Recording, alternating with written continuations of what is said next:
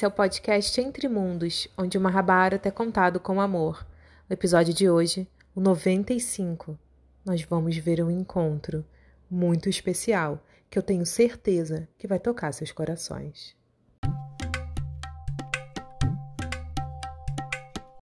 Tão logo o sol se despontou pela manhã, Kunti rumou sozinha para as margens do rio Ganges. Conte não costumava andar pela cidade. Desde o começo do exílio dos seus filhos, ela estava muito abatida, muito frágil, muito fraca e ficava praticamente dentro dos seus aposentos no palácio de Vidura, no reino de Hastinapura, rezando, orando e estando ali com poucas pessoas que ela considerava seus amigos, seus bem-querentes.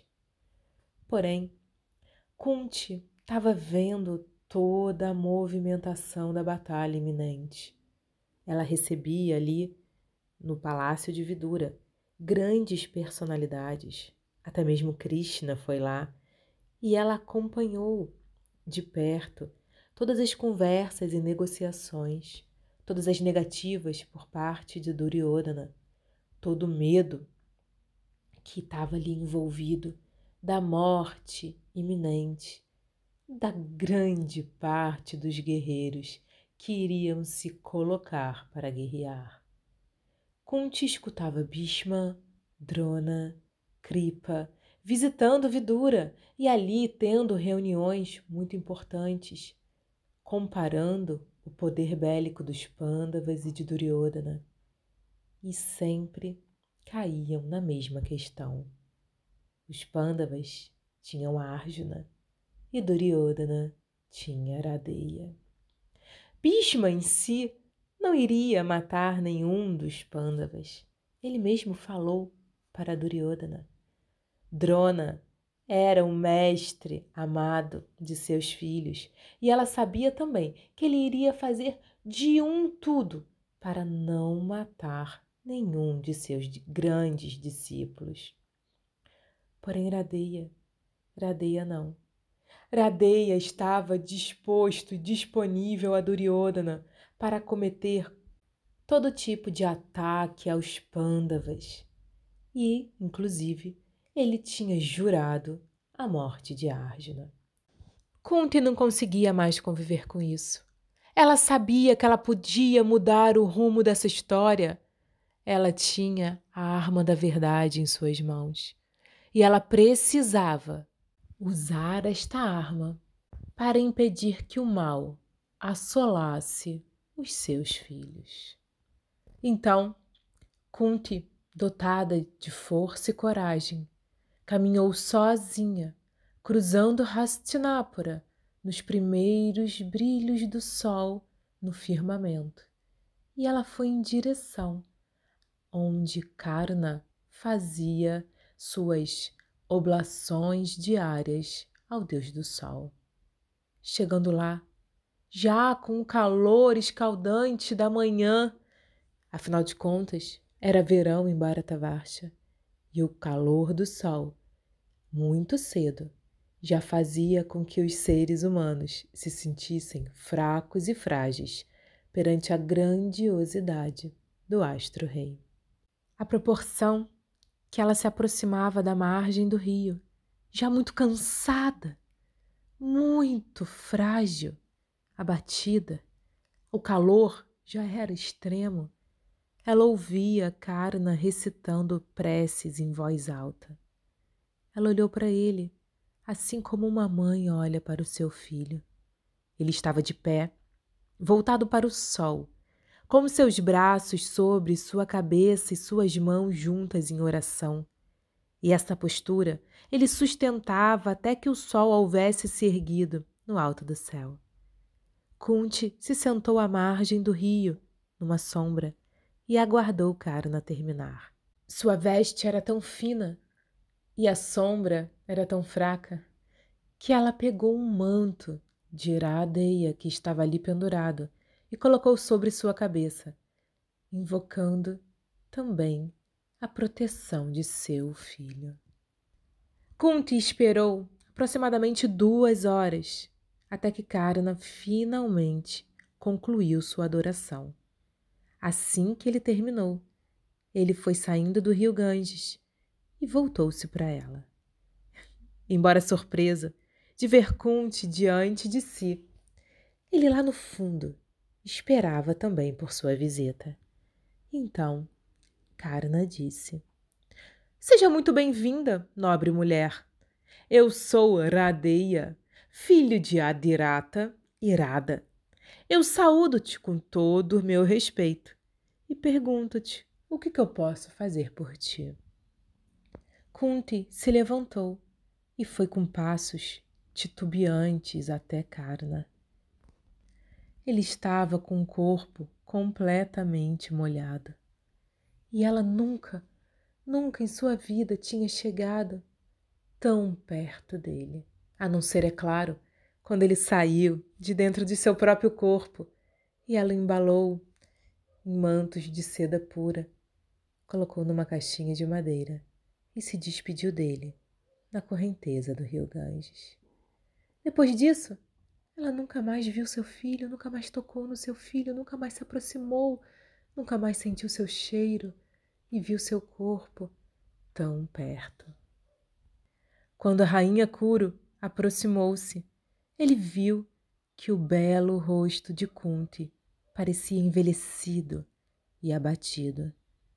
Kunti tinha um olhar nervoso que ficava indo do, para, do rosto de Iradeia para o chão do chão para o rosto de Iradeia. Como se já não conseguisse mais segurar seu ímpeto, seus instintos maternos.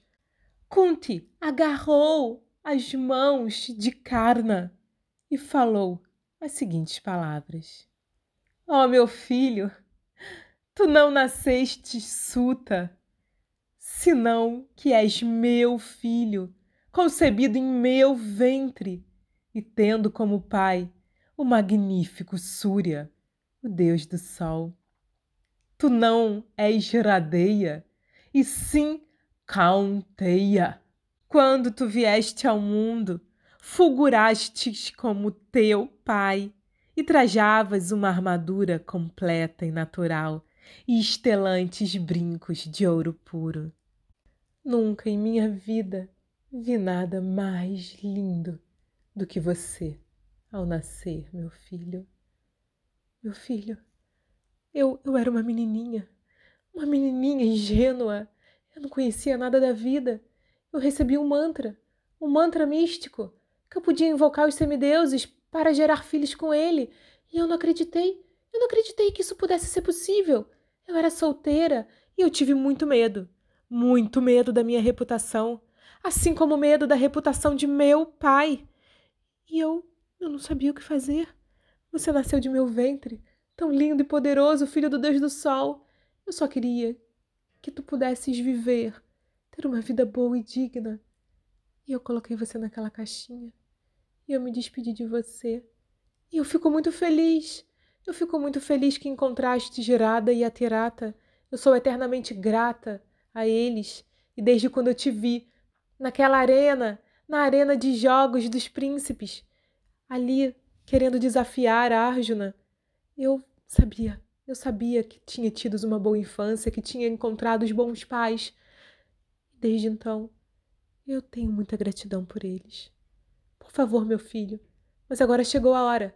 Chegou a hora de você conhecer a verdade. Chegou a hora de você assumir o seu lugar natural e original, que é um kshatriya, um pandava. Porque tu sabes, Tu sabes que um kshatriya, quando casa com uma mulher que já tem um filho anterior, ele assume este filho como teu primogênito. Então, Karna, tu és o primogênito dos Pandavas. Tu és mais velho que o Destira. E eu tenho certeza que terás tudo. Terás tudo que sempre mereceu. Terás tudo que sempre sonhou. Você só precisa vir comigo. Vem comigo, meu filho. Vem comigo. Conte segurava as mãos de Iradeia e tentava puxar ele para si. E ela também tentava ir até ele. Quem sabe conseguir um abraço, conseguir tocá-lo.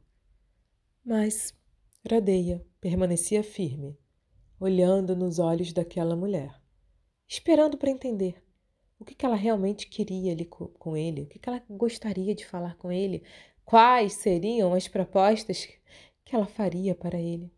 Ele sabia mais ou menos o que, que poderia esperar, porque Krishna já tinha visitado e dado toda essa notícia anteriormente. Mas por enquanto, Radeia só escutava. E Kunti continuava a falar. Meu filho, eu entendo que eras ignorante de teu nascimento e não pôde entender que os pândavas, na verdade, são teus irmãos. Vocês são a mesma pessoa. E agora serves Duryodhana. Ele, ele, ele não é certo. Isso não é, não é certo, meu filho. Você está sendo guiado por homens avarentos e enganosos que usurparam o seu irmão Yudhishthira. Caso continue a segui-los, irá se degradar. Em vez disso, esta é a hora, esta é a hora de seguir o caminho da retidão, unindo-se a mim e a teus irmãos. Karna soltou suas mãos das mãos de Kunti e segurou, pressionou suas mãos contra os dois lados de sua cabeça, como se tentasse conter uma desorientação causada pelas palavras e pela presença de Kunti ali. Para ele era muito difícil aceitar que ela sabia de tudo o tempo inteiro e ficou calada. Ficou calada diante do sofrimento dele. Kunti secou suas lágrimas e olhou para o sol. Olhou para o sol, pedindo para que ele se pronunciasse, pedindo para que o pai ali ajudasse na contenção do caos que estava criado entre mãe e filho. Ela olhou para o sol, olhou para o sol pedindo misericórdia pedindo clemência. Ela sabia que seria praticamente impossível que naquele momento Karna seguisse seus conselhos, suas palavras. O mais comum, o mais esperado, seria que ele rejeitasse Kunti, assim como no passado ela o rejeitara. Mas agora nada mais importava. Ela estava disposta a correr o risco de ser rejeitada, de ser objeto da sua ira. Porém, ela queria que vidas fossem salvas, as vidas mais importantes para Kunti, a vida de cada um de seus filhos. O medo, a vergonha, qualquer coisa ficou para trás, porque Kunti agora só pensava na solução de um grande problema que tinha sido criado: a morte iminente dos seus filhos. Karna, Karna, me escute. Venha comigo. Venha comigo para o Paplávia. E uma vez que os sentimentos fraternais estejam estabelecidos entre você e seus irmãos, os Kauravas irão curvar-se perante vocês em temor e respeito. Ó Karna, você junto com teus cinco irmãos em volta de ti será como Brahma, o Criador do universo, em meio a todos os deuses. És meu filho mais velho, motivo pelo qual, minha criança, tu nunca mais deve dizer que és um suta novamente. Assim que terminou a fala de Kunti, Karna ouviu uma voz vinda do sol. Oh, Karna, Kunti diz a verdade. Siga o seu aconselhar, porque isso é definitivamente o melhor para ti. Então, Radeia disse: Kunti, eu, por muito tempo, por muito tempo na minha infância e na minha juventude, eu sonhei com uma mulher. Uma mulher com véus, uma mulher que ia embora chorando. Que sempre me visitava, mas tinha ali uma tristeza muito grande em seu coração. E quando eu tentava ver o rosto dela, ela ia embora. Ela ia embora e desaparecia. Então, minha mãe, quando eu fiz 16 anos, a minha mãe irada, ela me contou que eu não era filho dela. Ela me contou que todo todo o, o meu sentimento de não pertencimento vinha do fato eu ter aparecido boiando numa caixinha coberto com vestes reais. E meu pai, a tirata, tinha me achado enquanto ele tomava um banho matinal no Ganges. Eles pegaram essa caixinha, cuidaram de mim. Ela me alimentou de seu próprio leite. Imagina, mesmo ela não tendo me parido, ela produziu leite para me alimentar. Rada e a Tirata deram de tudo, tudo que eles tinham e que eles não tinham para me cuidar e me amar. E eles sempre serão os meus pais. Kunti abaixou a cabeça. O filho era dela, mas não, nunca pôde ser dela. Karna continuou. Kunti Devi. Kunti Devi, a mãe dos cinco pândavas, veio me visitar na hora específica que eu concedo bênçãos a todo, todos que aparecem. Será que eu estou sonhando novamente? Será que novamente eu estou num estado onírico e eu encontro aquela mulher que há tanto tempo não vejo, que há tanto tempo não me visita. Acho que ela estava muito ocupada com seus novos filhos e esqueceu do primogênito. O que, que eu posso ajudar? O que, que eu posso ajudá-la? Como que eu posso servi-la? Ó oh, Kunti Devi. Kunti então disse: Você não é mais Radeia, você é Kaunteia, e eu não tenho cinco filhos, eu tenho seis. Eu tenho orgulho de ti. E eu quero que o mundo saiba o quanto eu te amo e que és meu filho. Você tem sofrido todos esses anos por não saber a sua origem. Agora os seus dias de sofrimento terminaram. Vem comigo. Vem comigo que eu vou te levar aos pândavas e será o rei de toda essa terra e os seus irmãos te amarão e te reverenciarão. Vem comigo, meu filho. Não deves mais permanecer com Duryodhana. Radeia cai no chão, de joelhos. Olha para o céu, olha para o sol, pedindo amparo a seu pai. E chora, chora silenciosamente. Kunti cai no chão ao seu lado e abraça-o Abraça-o com toda a sua força e com todo o seu amor. Amor que foi reprimido por tantos anos. Iradeia abraça Kunti. Abraça Kunti como se fosse um menininho. Um menininho que esperava sua mãe chegar. E sofria de saudade porque ela estava demorando muito. Oh, mãe, mãe, finalmente você veio. Você não imagina o quanto eu te esperei, mãe. Você não imagina o quanto eu já fantasiei por esse dia. Eu queria tanto, eu queria tanto te ver. Eu queria tanto tirar o seu véu toda vez que eu sonhava com você e te conhecer. Oh, mãe, por que, que você ficou tão longe de mim, mãe? Por que, que ficou tanto tempo longe de mim? Eu não quero muito. Eu nunca quis muito. Eu só queria você. Mas tudo bem. Tudo bem, mãe. Eu tô feliz. Eu tô satisfeito. Eu tô satisfeito porque você veio.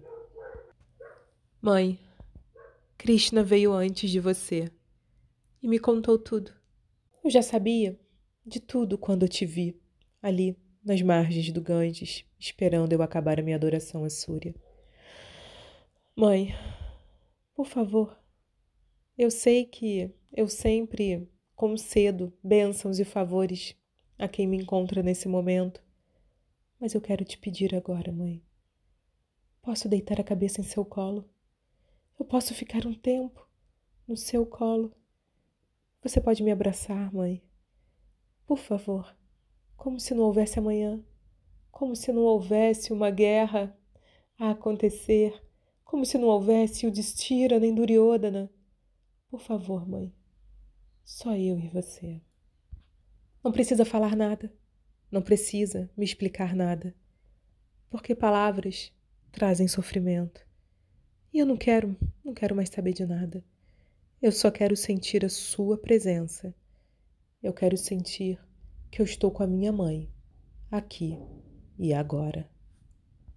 Então, dessa forma, Kunti e Karna ficaram ali, abraçados. Karna deitou sua cabeça no colo de Kunti. Aquele homem enorme, gigantesco, que não caberia nem sequer num abraço de sua mãe, tão magra, tão pequenina, tão singela, com uma roupa de seda branca, tão simples. E ela ficou ali, ali, ampliada para caber aquele homem enorme e poderoso. Kunti, com todo o seu amor, com todo o seu amor que ela tinha guardado por tantos anos, abraçou seu filho, um abraço gigantesco, e ficaram ali. Quanto tempo? Ninguém sabe. Ninguém sabe se foram poucos minutos ou se foram horas e horas. Só sabem que eles ficaram ali, inteiros, um para o outro. De repente, Radeia se levanta e diz: Ó oh, Kunti, obrigado pelo seu colo. Agora eu preciso sair desse sono de paz. Oh, mãe, por que você demorou tanto? Por que só agora? Eu permanecerei Radeia até o fim da minha vida. Você demorou muito para vir. Me diga o que você quer. E se não for ferir a minha honra, eu irei fazer o seu pedido. Meu filho, meu filho, ó Karna, você já sabe o que eu quero. Eu já falei várias vezes o que eu quero. Inclusive, eu acredito que Krishna tenha te procurado e falado e feito a mesma proposta que eu estou te fazendo. Vem comigo. Vem comigo assumir o seu lugar. Esse é o meu desejo o desejo de sua mãe. Você satisfaz o desejo de todos, até mesmo de Indra, dando sua cavatia e suas cúndalas, seu brinco e sua armadura, que de tanto te protegiam, você deu para Indra. E por que que não vai satisfazer o desejo de sua própria mãe? Vem comigo, Karna. Vem assumir o seu lugar jamais será chamado de Suta novamente. Radeia volta a chorar. E dessa vez ele chora muito, muito forte e muito alto. Ele sabe que ele não pode cumprir esse pedido. É a primeira vez que ele não consegue dar em caridade um pedido que é feito a ele. Ó oh Deus, ó oh meu Pai, em dois dias Duas nobres pessoas me ofereceram o mundo. Me dizem que o nobre e o destira vai me fazer rei, dando tudo para mim. A senhora do destino adora brincar com a gente, não é mesmo, a Deus? Me diga, mãe, me diga o que acontecerá comigo se eu for com a senhora. Kunti levanta a cabeça, arruma o um manto do seu sari, enxuga suas lágrimas e muito seriamente diz: Os Pandavas vencerão a guerra. Você se unirá a Arjuna e será coroado o rei de toda Bharatavarsha. Você não será mais um Sutaputra, e sim, eternamente, o primeiro Kaunteya. Então, Karna diz: Mãe, mãe, eu tive muita raiva de você, mãe. Você foi muito injusta comigo e a minha vida foi muito sofrida, porque eu não conseguia me encaixar aonde eu estava. Você me privou de ser eu mesmo, legitimamente eu. Te olhando agora, eu vejo que nenhum inimigo me causou o maior dano do que você me fez ao me abandonar naquela caixinha nas correntezas do rio Ganges. Karna chorava muito, chorava muito voltado para o sol, implorando para que o seu pai intervisse em tanto sofrimento.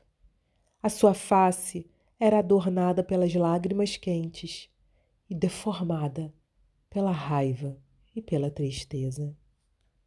Ao mesmo tempo, ao mesmo tempo, um amor avassalador tomava o seu coração.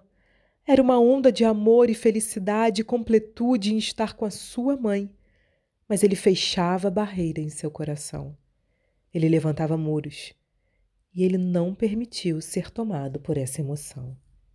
Karna, então, sentou-se eretamente, secou suas lágrimas, olhou para Kunti e falou: Mãe, eu não vou com você. Eu não posso aceitar que sejas minha bem-querente. Todas as tragédias de minha vida foram porque você me abandonou. Drona não me aceitou a me instruir. Bhargava me amaldiçoou. Bhishma me rejeita. Todas as oportunidades que eu perdi foram porque você me abandonou e me privou de todos os rituais que um kshatriya tem direito. Sinto muito, mulher.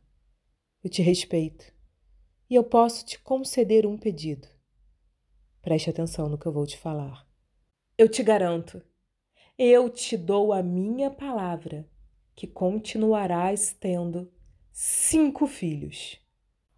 Eu não ameaçarei Yudhishthira, Bima, Nakula e Saradeva.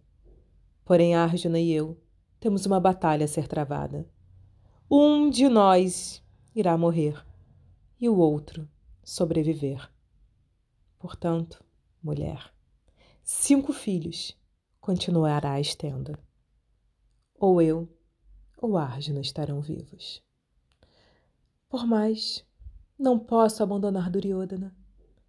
Que seria de mim? Que tipo de gente seria essa que abandonaria na hora mais delicada o seu maior bem-querente? Aquele que deu tudo para mim, aquele que me tirou do limbo da sociedade, aquele que me acolheu, aquele que me coroou, aquele que é o meu amigo, que nunca me abandonou, aquele que deu a mim o direito de ter os ritos kshatriyas, aquele que nunca olhou para o meu nascimento. E sim para minha amizade. Eu nunca vou abandonar Duryodhana numa situação dessa. Sinto muito. Se acaso eu fizesse isso, quem seria o covarde? seria eu. Eu não posso fazer isso. Estarei com Duryodhana, estarei em batalha, mas eu te garanto que cinco filhos ainda terás. Assim sendo, termino a nossa conversa por aqui. Kunti, Kunti chorava muito e seus braços se abriram enquanto lágrimas cascateavam por sua face.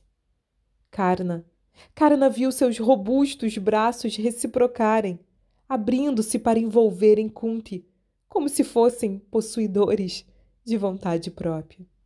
Então, mãe e filho mantinham-se abraçados ali, pela última vez em suas vidas. Kunti deu um passo para trás, olhou para o seu primogênito pela última vez e então apressou-se de volta para a cidade. Karna, após subir em sua quadriga, manteve-se sentado, imóvel, por um longo tempo. Ele pensava como que tudo poderia ter sido diferente se ela o houvesse mantido como seu filho. Ele se imaginou ali, no meio de Yudhishthira, rindo com Arjuna, lutando com Bima, ensinando na Kuli Saradeva, protegendo sua mãe, reinando toda a terra. Mas foi apenas mais um sonho. Com o coração perturbado, Karna partiu para a cidade. Decidido a manter tudo em total sigilo, sem revelar nada de sua vida e de seu passado para ninguém.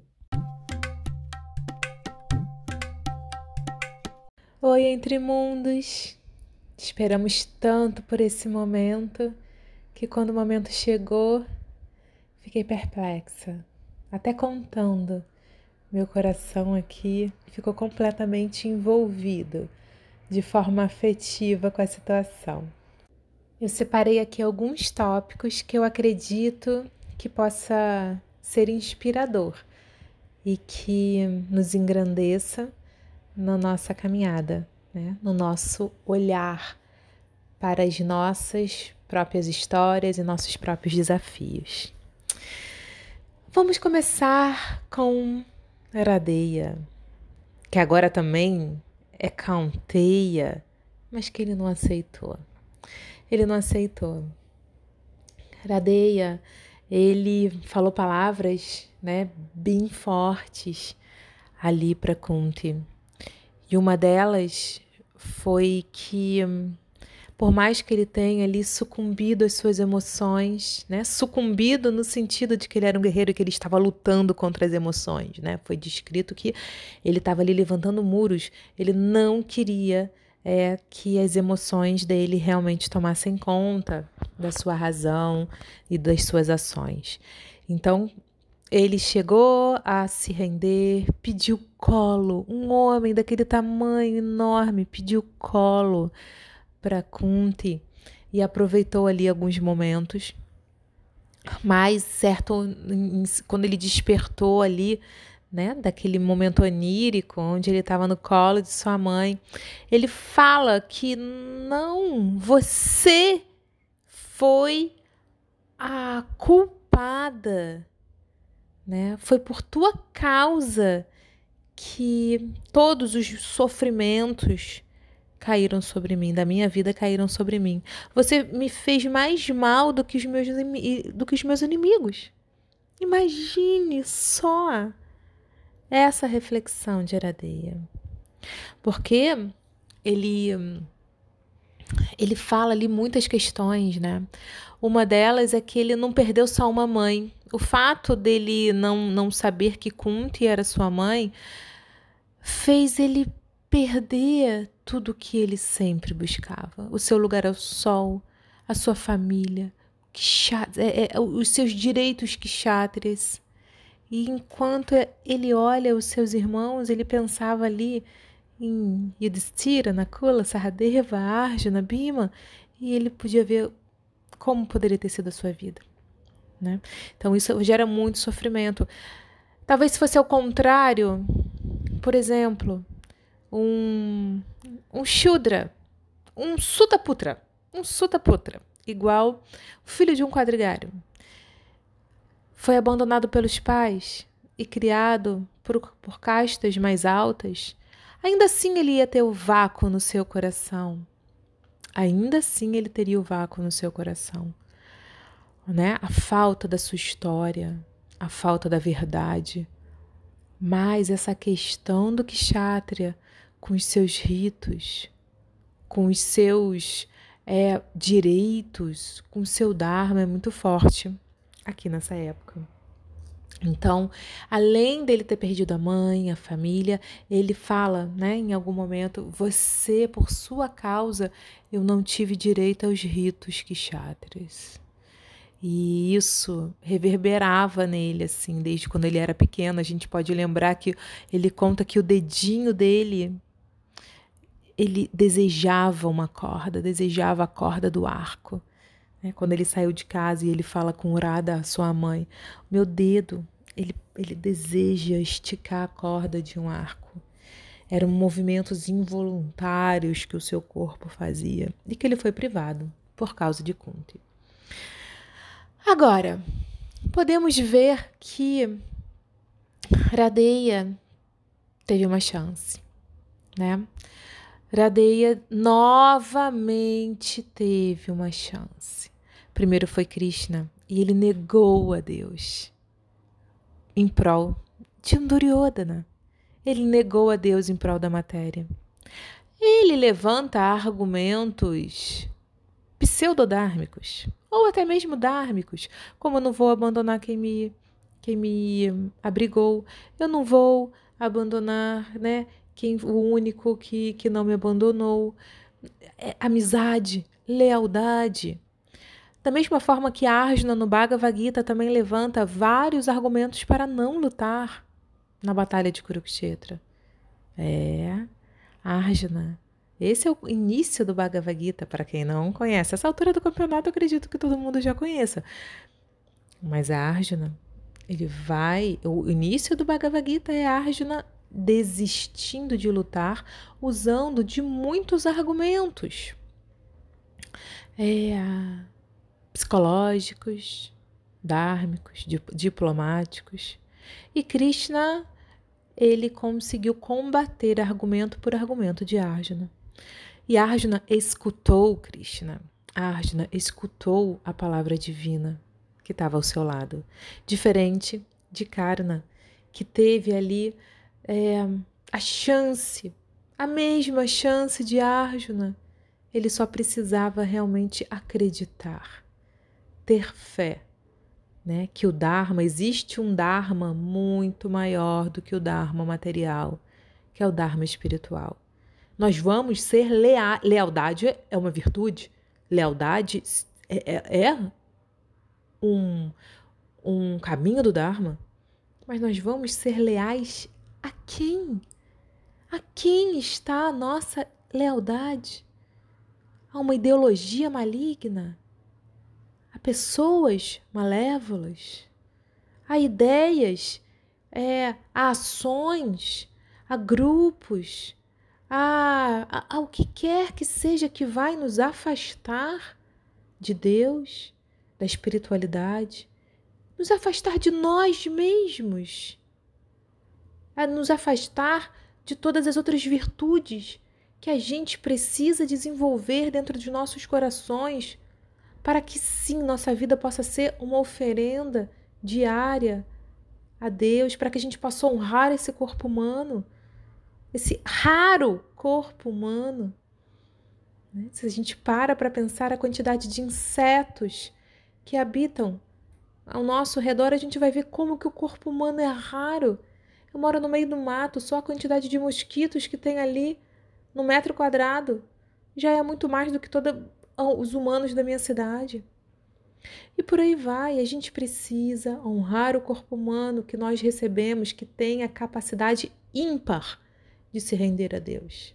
Que de resto a gente faz igual aos animais. Né? Comemos, dormimos, acasalamos, nos defendemos, atacamos, por aí vai. Então, Radeya perdeu essa oportunidade com Krishna e novamente ele estava ali diante de sua mãe, fazendo a mesma proposta, né? Então ele teve uma segunda chance ainda. Uma segunda chance, apareceu novamente a mesma proposta, para que ele recupere o seu lugar ao sol, para que ele perdoe o seu passado. O perdão, o perdão é um ato de extrema humildade. É quando a gente é capaz de perdoar o outro, a gente compreende que nós somos tão falíveis quanto o outro. Né? Quando, quando o outro se arrepende, claro que assim o perdão ele é muito benéfico para quem perdoa, quem já teve a experiência genuína do perdão, de tirar um nó do coração, de se livrar de uma dor profunda, de uma traição, é, de, um, de uma mentira, de qualquer tipo de traição, né, de qualquer tipo de violência, de qualquer tipo de, de, de, de situação desafiadora, desconfortável que a gente foi colocado na vida. Quando a gente consegue, de forma genuína, se livrar disso. É, não existe nada mais espiritual né, do, que, do que sentir o perdão acontecer no nosso coração. Mas é claro que o perdão não é mágico. O perdão é uma escolha, é uma escolha diária. de que nós vamos relevar, que nós vamos saber que eu tenho parcela de culpa nessa situação. Eu me responsabilizo por tal, tal, tal ato que fez com que eu caísse nessa cilada, fez com que eu entrasse é, nessa furada que me fez tão mal. Ou então, em saber que dentro de mim também habita uma pessoa, também não, né? Imagina. É, dentro de mim habita da mesma forma uma pessoa falível, que é capaz de errar, de magoar o outro. Né? E quem sou eu para negar perdão a quem me pede? Então, assim, às vezes o outro não vai pedir perdão pra gente. Né? Existem dois casos. Um, quando alguém pede, me perdoe, eu errei. Tá? E o outro caso, quando a dor da mágoa, do rancor, é tão grande dentro de nós que a gente precisa, de forma consciente, perdoar, que é um trabalho constante, até que possa sair do nosso coração toda a dor e toda a mágoa que ali foi instalada. Então, era Deia. Ele estava ali, com o coração cheio de dor, cheio de mágoa, focando em todos os desafios que ele viveu durante a vida. Ele não queria se livrar, ele estava completamente apegado aos desafios, né? esperando que ele pudesse ter tido uma vida feliz, ali sendo um pândava. Mas quantos desafios os pândavas tiveram em vida, quanta dor, quanta tristeza, quanta humilhação, né? quanta injustiça. E eles continuam tendo até então. A gente pode encarar agora essa essa parte do desafio, né? os desafios da vida. A gente pode discutir um pouco sobre isso, refletir um pouco sobre isso. Que qual é a diferença entre os Pandavas e Karna? Ou até mesmo entre Krishna entre Krishna e Karna. Krishna nasceu numa prisão. Vamos, vamos refletir, vamos lembrar aqui. A história de Krishna, né? A história do avatar divino Krishna. Ele nasceu numa prisão.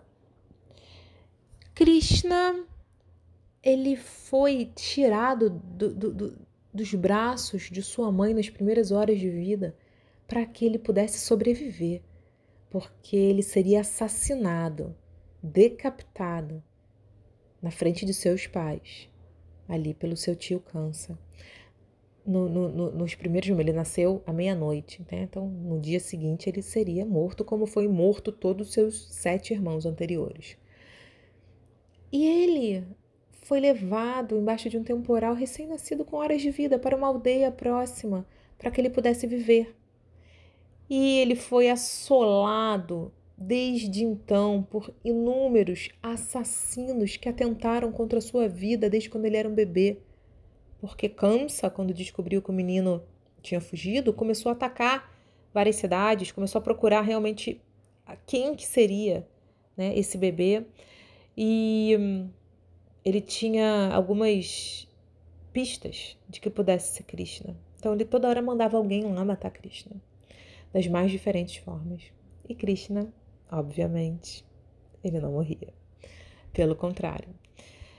E então ele foi crescendo, sendo assolado por esses assassinos. Toda a aldeia dele sofria horrores de medo, de pânico, mas ao mesmo tempo que ah, desfrutava tremendamente ali da presença daquele menininho de pé descalço que desconfiavam que podia ser alguém divino, algum grande sábio no corpo de uma criança ali, nascida em Vrindavana.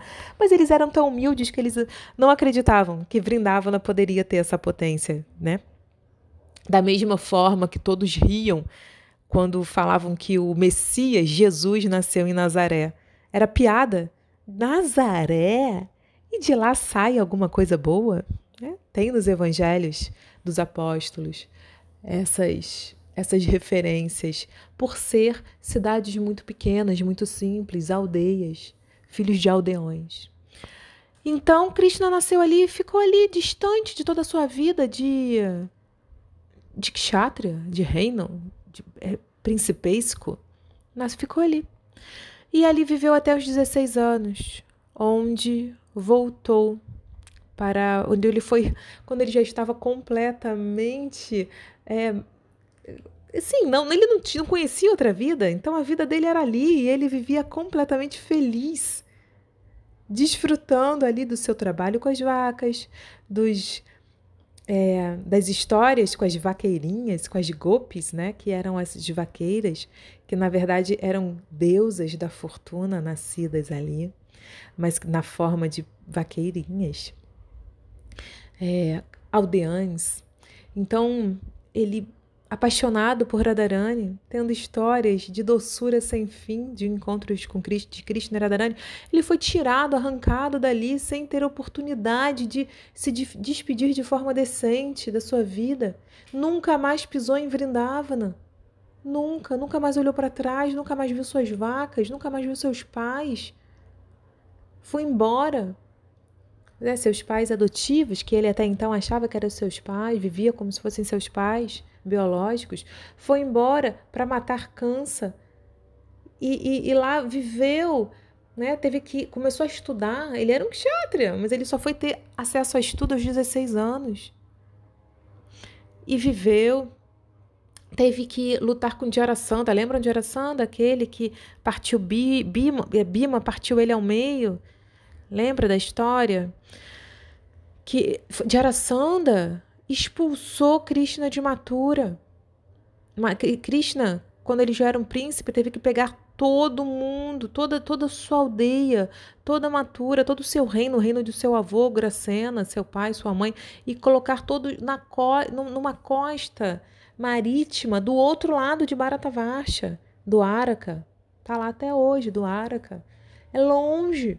Tiveram que se transferir para lá para proteger toda a sua população porque eles eram. É, Jarasandha era muito amigo de e queria se vingar da morte de Kansa e da, da, da, do aparecimento de Krishna ali, né? Depois de tanto tempo, queria matar Krishna, queria acabar com Mathura, que era o reino dele.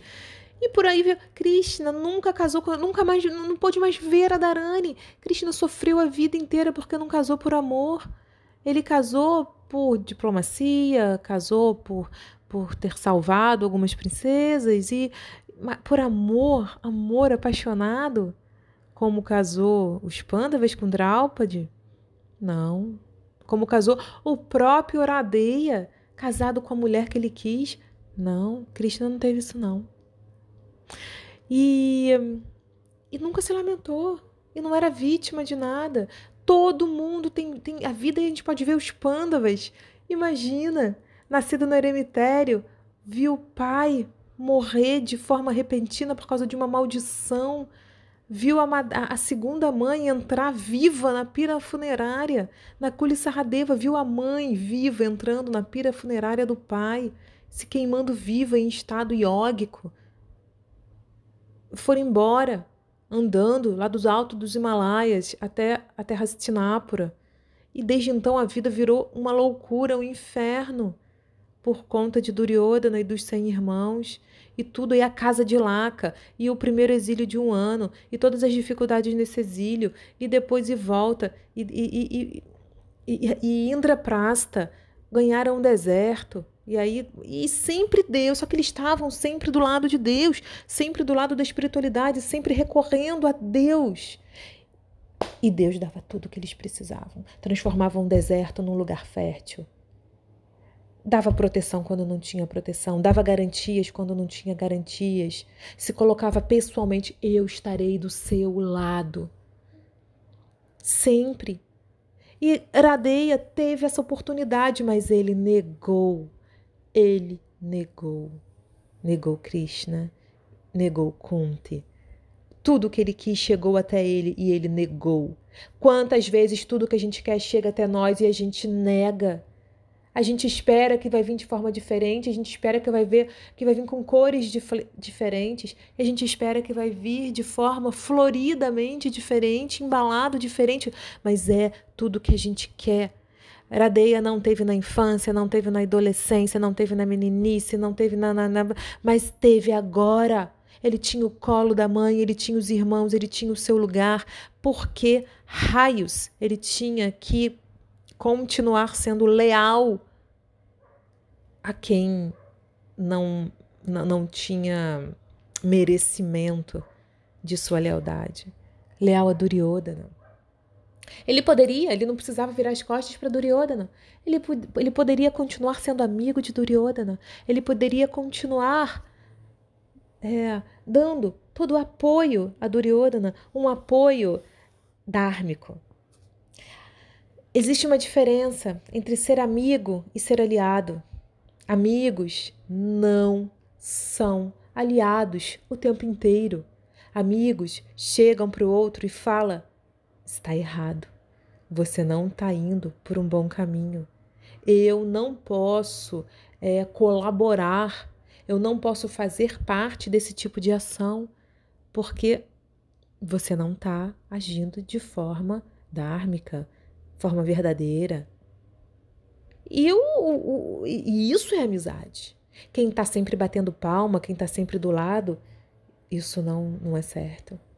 Não é certo, isso não é amizade, isso é aliados. Amigos e aliados são coisas diferentes.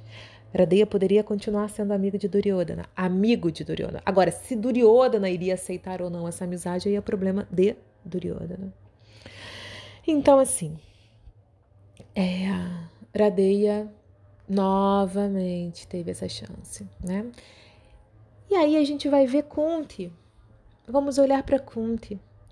Kunti, ela era culpada. Né? Existe uma grande, quem é mãe sabe, é, principalmente quem consome conteúdos de internet, né? blogs, redes sociais, coisas afins, que ele, levantam, vira e mexe, até campanhas publicitárias, vira e mexe levantam o tema sobre a culpa materna a culpa materna. E, em geral, é falando que mãe não precisa ter culpa. Não, mãe carrega muita culpa. E, gente, assim, de forma bem sincera, quem tem culpa, né? Ninguém faz, ninguém tá fazendo tudo perfeito e tem culpa. Ninguém. Ninguém tá fazendo tudo que pode e tem culpa, tá? Existem, né, fatos, por exemplo, as mães que trabalham o dia inteiro em dois empregos, estudam à noite, né? que fazem de tudo para manter uma casa, manter seus filhos, muitas mães sozinhas e precisam delegar realmente uma boa parte da educação dos seus filhos para outras pessoas, para terceiros, para que ela possa dar conta né, financeiramente, materialmente ali do, dos seus, né, dos seus compromissos.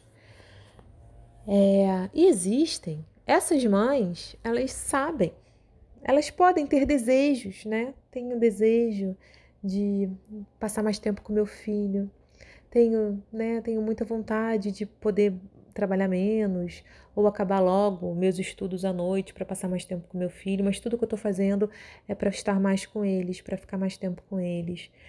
Essas mães, é raro elas terem culpa. É, é raro, sabe? Eu observo isso há muitos anos. Eu sou, assim, meu filho mais velho tem 10 anos e eu escuto esse, esse, esse assunto, né? Há muito tempo. É raro. Quem tem culpa materna é quem realmente faz menos do que pode. A culpa, ela vem quando a gente não consegue, a gente pode, mas a gente não faz. Não faz por N motivos, né? Cada um, cada um com o seu. Então, tô falando dessa plataforma materna, mas pode ser em qualquer lugar. Né? Tem culpa porque eu estou estudando pouco, porque eu não estou dando muito do meu trabalho, porque eu não estou dando muito do meu. Enfim, com as minhas relações. Tem um sentimento de culpa. Não dou atenção para os meus amigos, para minha família, para minha mãe, né? para minha avó.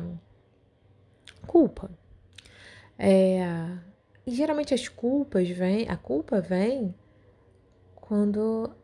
Ai, a gente sabe a gente sabe, a gente tem um mecanismo interno que desperta esses sentimentos para nos mostrar que a gente pode fazer mais. Ou melhor, não necessariamente mais, mas diferente, melhor. É, e Kunti, ela tinha culpa, porque ela era culpada, porque ela abandonou um bebê numa caixa, num rio, e ele foi embora. Tudo bem, ela era pequena, ela era uma, uma adolescente, não, não tinha o menor tipo de, assim, não tinha uma instrução ali, não tinha medo, vergonha, medo do que, que iam falar do pai, medo do que iam falar dela, que ela nunca ia casar por conta disso. Ela, ela simplesmente falou um mantra.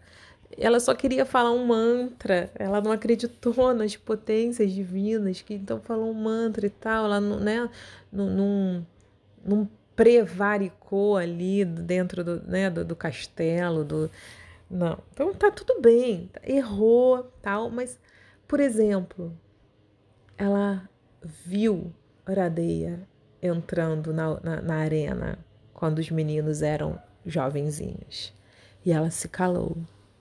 Ela viu ele sendo acolhido por Duryodhana e levando ele para o lado do mal durante todo esse tempo. E ela se calou. Ela carregava uma culpa porque ela não, essa procura, né, de Conte por Radeia nesse exato momento, ela não era um amor genuíno e desinteressado. Kunti não teve um amor genuíno e desinteressado. Ela procurou Radeia porque ela não queria que Arjuna morresse.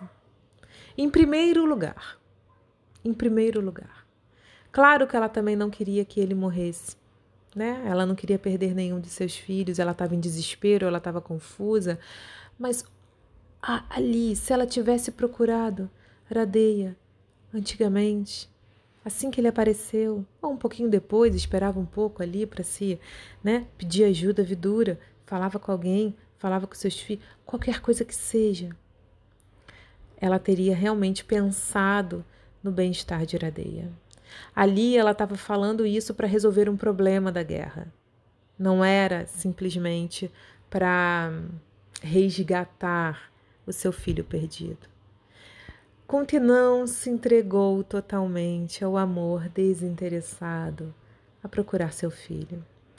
Ela era um poço de culpa. Ela era triste.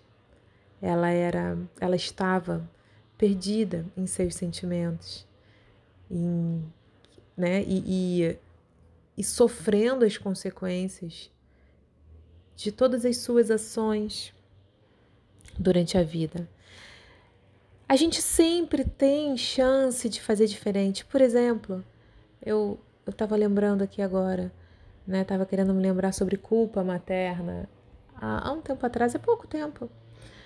É, ano passado, se eu não me engano, no fim do ano passado, eu tava realmente. Eu tava sentindo uma culpa muito grande. Eu vou dar um exemplo aqui, bobo, bobo, mas eu me lembrei aqui, eu acho que ele pode ser didático. É claro que tem as culpas, né? Elas podem ser muito por motivos muito profundos. Mas esse, esse nem tanto, mas ele é didático.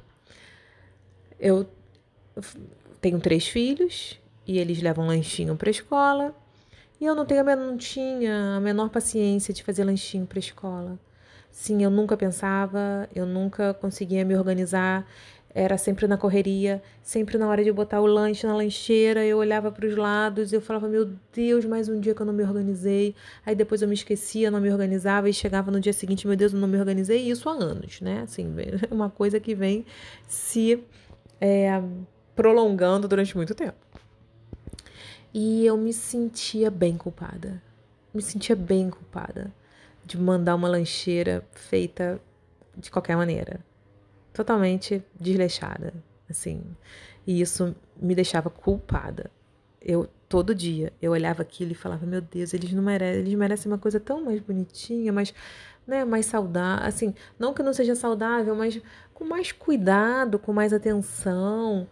E eu, eu falava, tadinhos. Aí começou a voltar os lanches, tudo de volta, inteiros. Eles abriam a lancheira, fechavam e resolviam ir brincar. Eu falava, meu Deus do céu. E aí, enfim, o negócio foi se prolongando. E aí eu resolvi, e eu me sentindo culpada. Mas eu tinha culpa. Claro. Eu podia me organizar. Ai, eu sou muito ocupada. Pô, sou. Sou. Eu sou muito ocupada, mas eu podia me organizar. Eu podia fazer diferente. Né? Eu, eu realmente eu podia. Eu sei que eu posso. Um pequeno detalhe, eu não vou precisar, né, conquistar o um mundo, não vou precisar. Eu precisava me organizar, colocar minha atenção naquilo, querer fazer melhor, estar disponível para aquilo durante um tempo, pensar, refletir. Gente, está tendo um barulho aqui que é resolveram roçar e hum, tá muito barulhento. Eu tô tentando aqui o máximo possível abafar, esse som, mas a roçadeira tá chegando na minha janela. Logo hoje que eu tirei o dia para gravar. Mas enfim.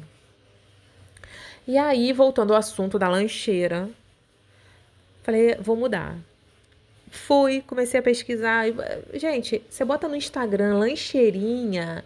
É um mundo de possibilidades de pessoas que passam ali. É o trabalho das pessoas fazerem lancheirinha para os filhos. Tem umas assim que perde a linha de tão, de tão surreal que é, assim, é tipo, não é um pão. Cada, o, o, pão, elas desenham no pão com canetinha, tem canetinha comestível, que eu nem sabia que tinha canetinha que você pode desenhar em coisa que é comestível a tinta, mas é canetinha, sabe? Aí desenha, tem mil formas, e aí corta de, de, de, tudo. Aí tem os palitinhos que enfe, enfe, enfeitam lancheirinha, e aí e mandam assim, e tipo, uma, um, um, tomatinho cereja vira uma joaninha, porque ela pinta o tomatinho, bota anteninha. Tem assim, tem. Não, meus filhos já são um pouco grandes para isso. Quer dizer, tem uma de cinco aninhos, né? Mas a, o maiorzinho não, meu filho só quer coisa boa. O maiorzinho só quer comer bem. Mas as outras até gostariam, assim. Eu nem cheguei nesse ponto, não, tá? Assim, de fazer uma obra de arte, uma lancheira, uma obra de arte. Mas umas coisinhas bonitinhas, umas receitas diferentes, congelar algumas coisas, deixar umas coisas de forma prática, ter ideia do que colocar, comprar uns potinhos diferentes que, você, né, que tem divisórias. Tudo. Aí eu fui pegando um monte de ideia, comprei coisas com eles, eles amaram e comecei a fazer umas lancheirinhas legais nada demais, mas com ideias diferentes, me programando, né? E foi um sucesso. E, ai, hoje em dia, para você ter ideia, várias mães chegam para mim e falam: "Ai, meu filho adora aquele negocinho que você faz. Como é que você faz?" Porque minha filha divide né? Principalmente a minha filha do meio, que ela divide o lanche muito. Eles fazem piquenique, cada um abre seu lanche lá e eles gostam de dividir o lanche entre eles. Então, tem várias mães vêm perguntar para mim sobre lancheira, mal sabe elas que tipo há pouco pouquíssimo tempo atrás era ai, a fonte de, de, de, de um sentimento de, de culpa, sabe? Por ser tão ruim. E assim, é só Aí agora eu continuo tendo culpa porque há dois anos atrás eu fazia lancheira horrorosa? Não, não tem nenhuma culpa, nenhuma, zero. Mas eu tinha quando eu fazia. Então, assim, Conte tem culpa porque ela nunca fez realmente, de forma desinteressada, nada pelo seu filho. Cara, Então, a gente precisa ter consciência disso. Nós precisamos sabe? Encarar os nossos desafios de cabeça erguida e com uma fortaleza interior, capaz de fazer a gente é, pessoas fortes para enfrentar o que, que a vida nos apresenta. Tanto Kunti quanto Radeia, entendeu? A vida, a meta da vida não é ser feliz, não é ser alegre, não é oba-oba. Ah, eu não vejo a hora de estar feliz. Não. A meta da vida, ela precisa ser organizar, nos organizar internamente, desenvolver virtudes internas que vai fazer com que a gente consiga, de cabeça erguida, passar por todas as dificuldades que a vida vai nos apresentar, que vai ser muita. Se não é com a gente, é com quem a gente ama. Vai ter dificuldades na nossa vida, é fato vai ter grandes desafios na nossa vida, é fato. E a gente precisa estar tá de cabeça erguida e saber escutar, escutar os chamados divinos, escutar, saber distinguir, ter um crivo do que, que é Duryodhana e do que, que é Krishna no nosso caminho o tempo inteiro. Radeya não teve esse crivo. Radeia se apegou a todo o seu sofrimento do passado e não viu que a, a, a solução, o seu alívio, tudo que ele esperou estava batendo na sua porta ali. Radeia não teve o, a virtude do perdão, ele não teve coragem de amar, ele não teve coragem de perdoar. Ele preferiu continuar como era antes, ressentido, dolorido, né? recebendo as migalhas de Duryodhana, enquanto Deus estava dando o mundo para ele. Deus e sua própria mãe. Independente qual era o, o sentimento que ela tinha, ela voltou e estava dando ali tudo para ele. É, e Kunti, né? E, e, e, sobre Kunti, acho que nós, acho que eu já falei tudo e a gente pode aprender com ela. A, um, amar desinteressadamente, né? Ser mãe, gente, ser mãe não é sobre nós. Ser mãe não é sobre nós. Ser mãe é sobre a criança que chega para nós. Né? O amor de mãe, ele é um amor mais puro e mais profundo porque ele precisa ser um amor desinteressado e não um amor vaidoso. Ele precisa ser um amor que está ali completamente despido de si mesmo. Esse é o símbolo, é o simbolismo do amor materno. E um, estarmos, né? E para isso tem que estar preparado para sermos pessoas melhores a cada dia. E, na verdade, o simbolismo do amor materno, ele pode ser aplicado em todo tipo de, de, de, de receptáculos amorosos que nós possamos encontrar na nossa vida. Porque amar de forma desinteressada, esse sim é o amor espiritual. Então, termino esse episódio agora espero vocês na semana que vem. Um grande beijo.